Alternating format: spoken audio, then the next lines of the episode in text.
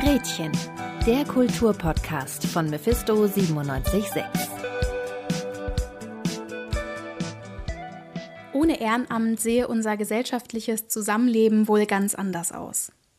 Soziale Organisationen wie die Tafel oder das Deutsche Rote Kreuz, aber auch kulturelle Institutionen wie Museen, Theater oder auch Vereine sind auf ehrenamtliche Mitarbeit angewiesen. In Deutschland engagieren sich rund 32 Millionen Menschen ehrenamtlich, eben überall dort, wo es an Geld fehlt. Eine bestimmte Art, sich ehrenamtlich zu engagieren, ist das Freiwillige Soziale Jahr, kurz FSJ. Immer mehr Jugendliche entscheiden sich nach ihrem Schulabschluss gegen einen Ausbildungs- oder Studienstart und für das Freiwillige Jahr. In unserer heutigen Folge besprechen wir, wie so ein Jahr überhaupt aufgebaut ist, wo man sich überall engagieren kann und wir blicken auch auf die Schwierigkeiten, die dieses Ehrenamt mit sich bringt. Mein Name ist Sarah Sterling und ich begrüße ganz herzlich meine beiden Kolleginnen Jasmin und Iling, mit denen ich heute über das Thema FSJ sprechen möchte. Neben dem klassischen FSJ gibt es auch das sogenannte FKJ, also ein freiwilliges kulturelles Jahr. Iling, du hast so ein FKJ gemacht, zwar nicht in Deutschland, dafür aber in Frankreich. Wie war das für dich? Ja, genau. Ich habe einen deutsch-französischen Freiwilligendienst mit dem deutsch-französischen Jugendwerk gemacht und war dafür ein Jahr lang an einem Kulturzentrum im Elsass an der deutsch-französischen Grenze. Und das war auf jeden Fall eine sehr coole Erfahrung. Wir haben eben verschiedene darstellende Künste angeboten und dazu gab es verschiedene Vorstellungen und Workshops. Und genau, wir waren insgesamt ein eher kleines Team und ich konnte mal so ein bisschen in die Kulturwelt reinschnuppern. Was für konkrete Aufgaben hattest du? Ich hatte tatsächlich relativ vielfältige Aufgaben. Ich habe zum Beispiel relativ viele Sachen designt, zum Beispiel Flyer oder Präsentationen. Ich war auch oft auf Workshops mit dabei und konnte eben Fotos und Filme machen. Äh, ansonsten habe ich Texte übersetzt, oder Videos geschnitten und konnte dann auch ein eigenes Projekt umsetzen. Genau, also ich hatte schon einen relativ weiten Aufgabenbereich, wozu natürlich auch weniger interessante Aufgaben wie zum Beispiel Listenführung gezählt hat, aber das gehört halt auch dazu. Jasmin, du hast zwar selbst kein FSJ oder FKJ gemacht, aber hast du andere Erfahrungen mit ehrenamtlicher Arbeit sammeln können? Ich habe ein halbes Jahr ehrenamtlich neben der Schule bei der Aktion Zivilcourage gearbeitet, aber so ein FSJ kam für mich eigentlich nicht in Frage, weil mir von Anfang an klar war, dass ich nach dem Abitur direkt studieren möchte. Ja, bei mir war das tatsächlich ähnlich. Ich habe mich auch sehr bewusst für das Studium nach dem Abi entschieden, aber vor allem, weil ich von zu Hause ausziehen wollte und das erschien mir irgendwie als die beste Möglichkeit. Trotzdem ist für viele ja das FSJ eine sehr beliebte Alternative. Und wie so ein FSJ aufgebaut ist und auch strukturiert, das erzählt uns Jule in unserer Kategorie des Pudels Kern.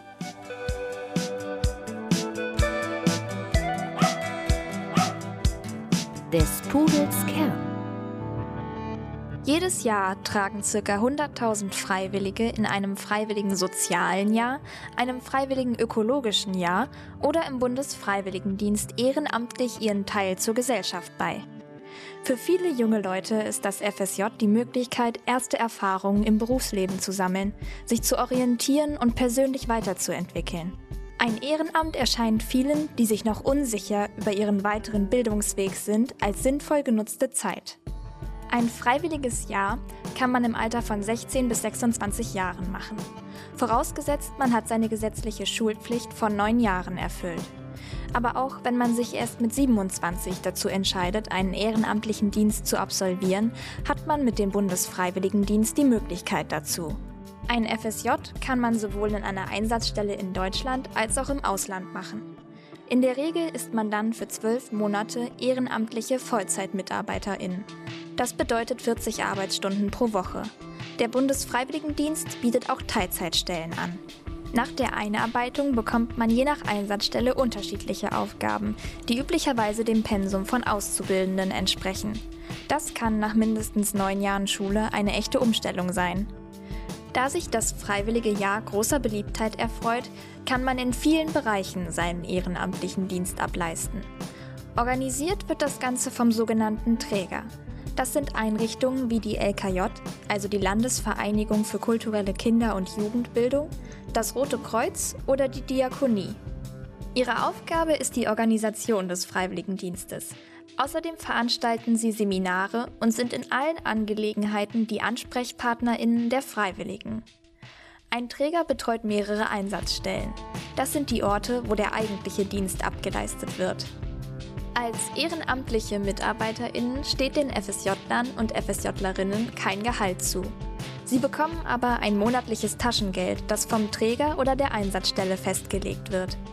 Die aktuelle Höchstgrenze dieses Taschengeldes liegt bei 330 Euro. Im deutschlandweiten Durchschnitt bekommt ein FSJler momentan aber nur ca. 150 Euro im Monat. In einigen Fällen bekommen die Freiwilligen neben dem Taschengeld auch eine kostenlose Unterkunft oder entsprechende Unterstützungsgelder gestellt. Im klassischen freiwilligen sozialen Jahr steht die Arbeit mit anderen Menschen im Mittelpunkt. Man arbeitet in sozialen Einrichtungen wie Altenheimen, Kindergärten, Kirchen oder Krankenhäusern. Auch im Bereich der Sozialarbeit oder der Arbeit mit Behinderten gibt es Platz für FSJlerInnen.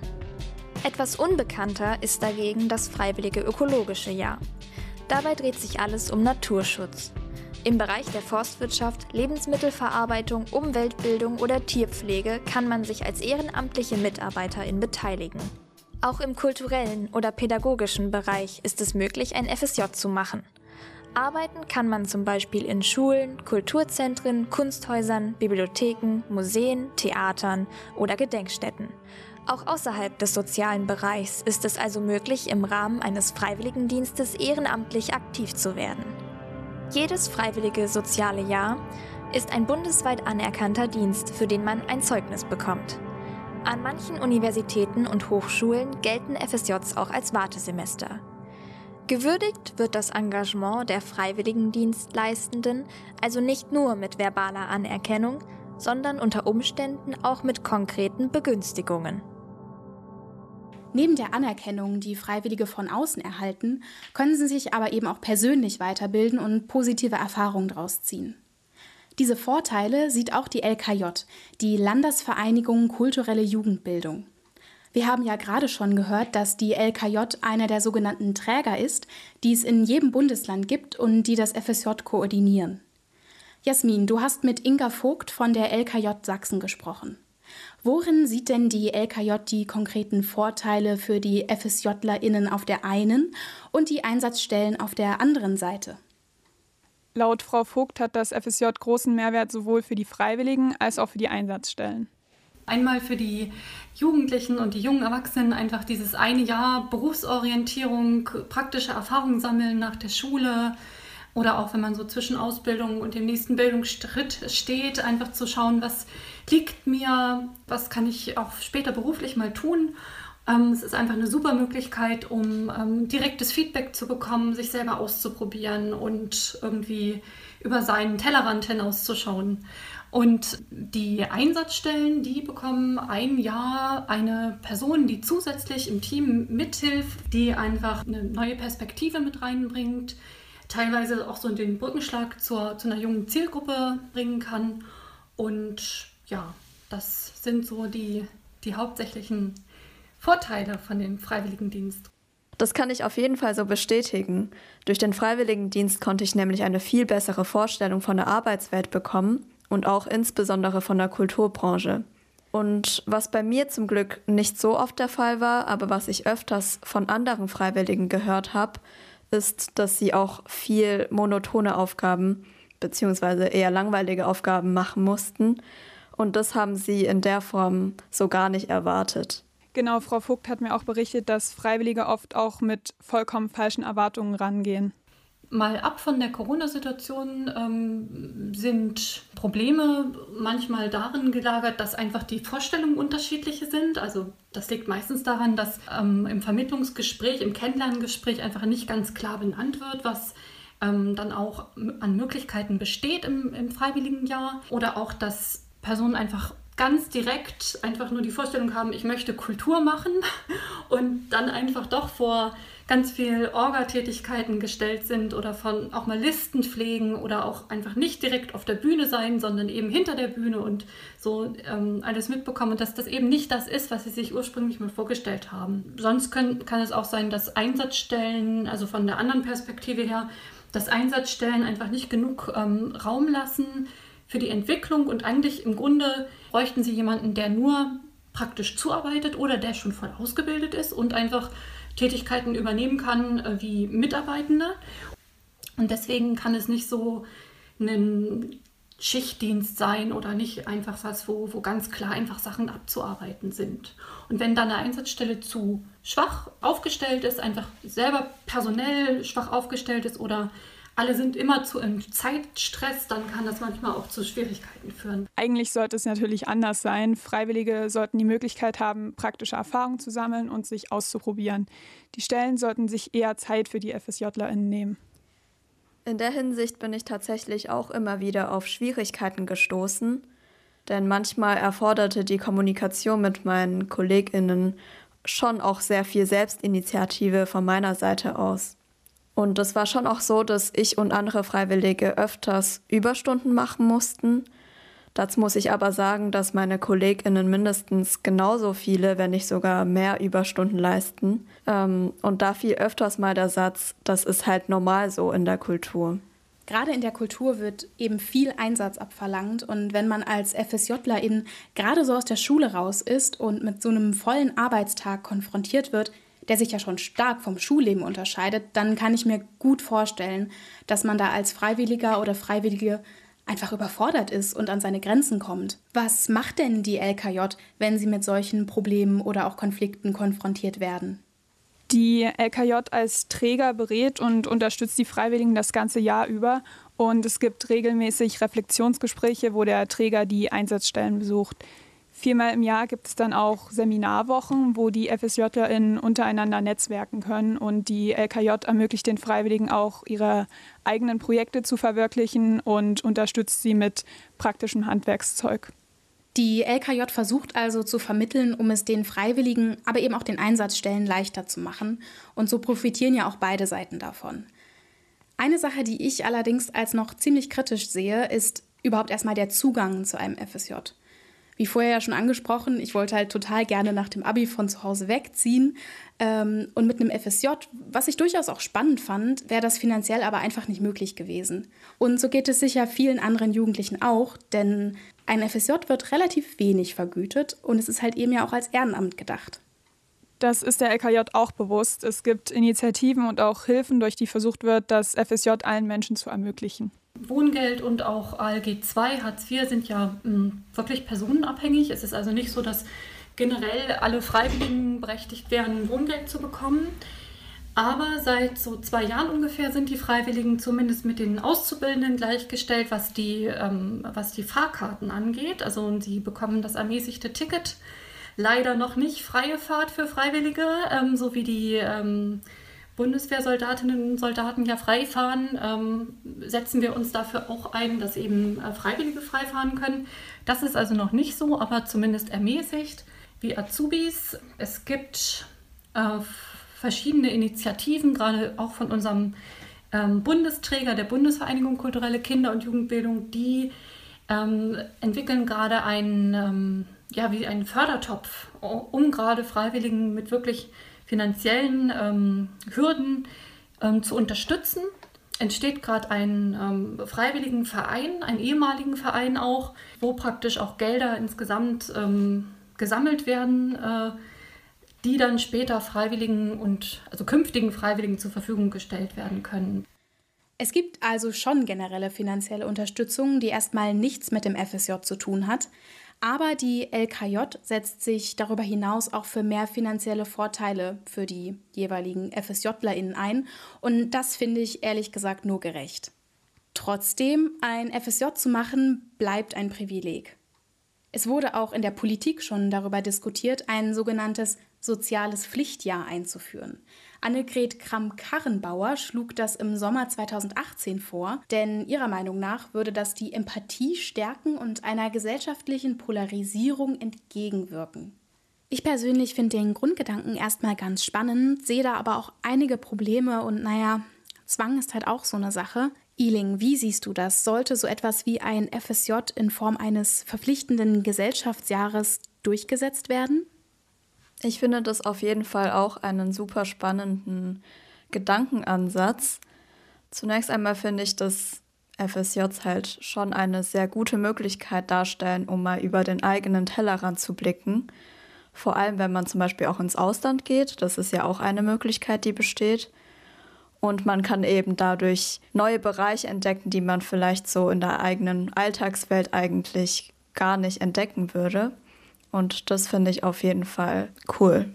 Ja, ich finde auch, wenn man sozusagen diesen Zwang hat, in einen bestimmten sozialen oder halt kulturellen Bereich, je nachdem, worauf man das dann anwenden würde, zu gehen, dann wird man ja schon gezwungen, dort Erfahrungen zu sammeln, was aber in manchen Fällen bestimmt oder in vielen Fällen bestimmt auch nicht schlecht sein wird, weil man dann vielleicht Sachen entdeckt, an die man jetzt erst gar nicht gedacht hat, dass einem sowas gefallen könnte. Das ist halt auch so ein bisschen die Frage, kann man Engagement eigentlich erzwingen?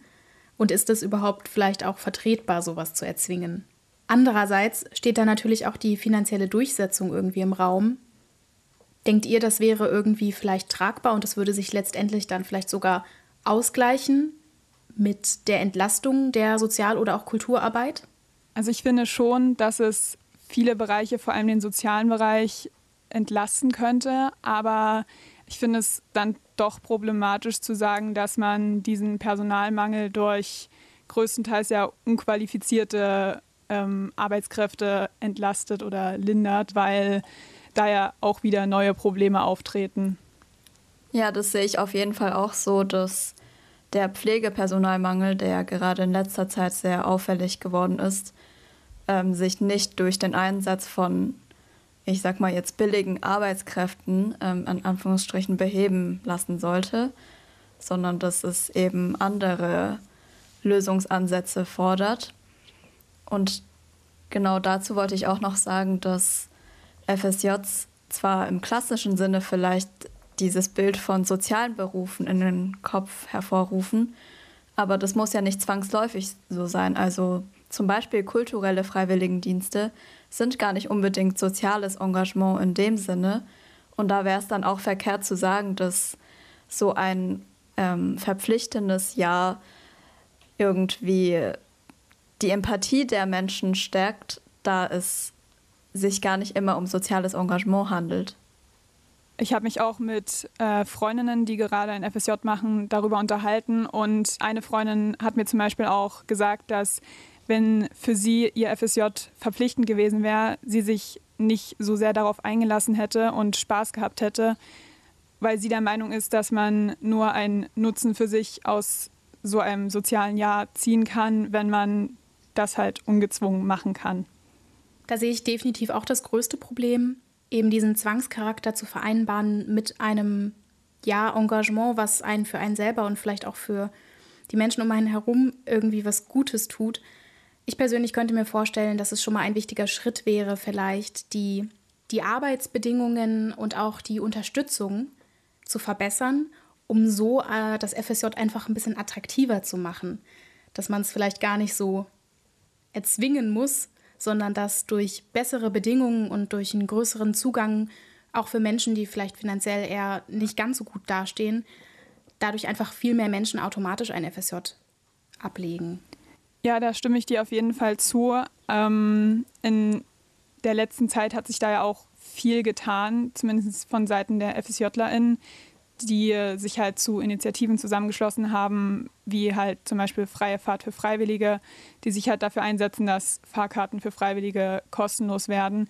Und ich finde, wenn man sowas dann bei, diesem, bei dieser allgemeinen Dienstpflicht durchsetzen würde, dann wären die Bedingungen auch besser und äh, dann wäre das auch für Menschen, die sich das jetzt finanziell nicht unbedingt leisten können, eine gute Grundlage. Aber ich finde von der derzeitigen Situation aus, es ist schwierig für alle Leute, so ein verpflichtendes Jahr zu veranstalten.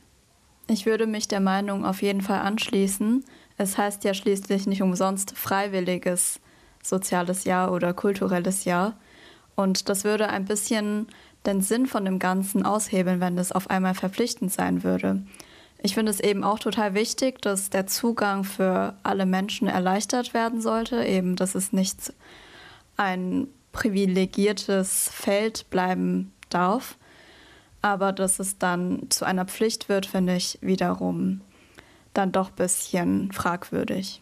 Ich hatte am Anfang auch schon gesagt, dass ich nach der Schule gleich studieren wollte und wenn man dieses verpflichtende soziale Jahr dazwischen hätte, wäre das halt keine Möglichkeit für mich gewesen. Und ich finde auch, wenn man zum Beispiel ein Work and Travel nach der Schule machen möchte, was ja an sich kein soziales Jahr ist, aber wo man trotzdem soziale Kompetenzen und Engagement betreiben kann, dann ist das eigentlich auch voll okay. Und deswegen bin ich der Meinung, dass man so ein verpflichtendes Jahr eigentlich nicht wirklich für junge Menschen machen sollte. Wir sind uns also einig, dass dieses Zwanghafte nicht unbedingt zu einer Stärkung des gesellschaftlichen Zusammenhalts führt und dass es vielleicht auch nicht die ideale Lösung ist, um jetzt den Sozial- oder Kultursektor zu entlasten. Und somit sind wir auch schon wieder am Ende dieser heutigen Podcast-Folge. Vielen Dank an Jasmin Quietschau, Juliana Walewski und Iling Pan für ihre Mitarbeit an dieser Folge. Verantwortliche Redakteurin dieser Folge war Annalena Gebauer. Falls ihr noch mehr von uns hören wollt, dann schaut doch mal bei Spotify vorbei oder checkt unsere Instagram-Seite aus. Mein Name ist Sarah Sterling und wir hören uns bald wieder bei Gretchen, dem Kulturpodcast von Mephisto 976.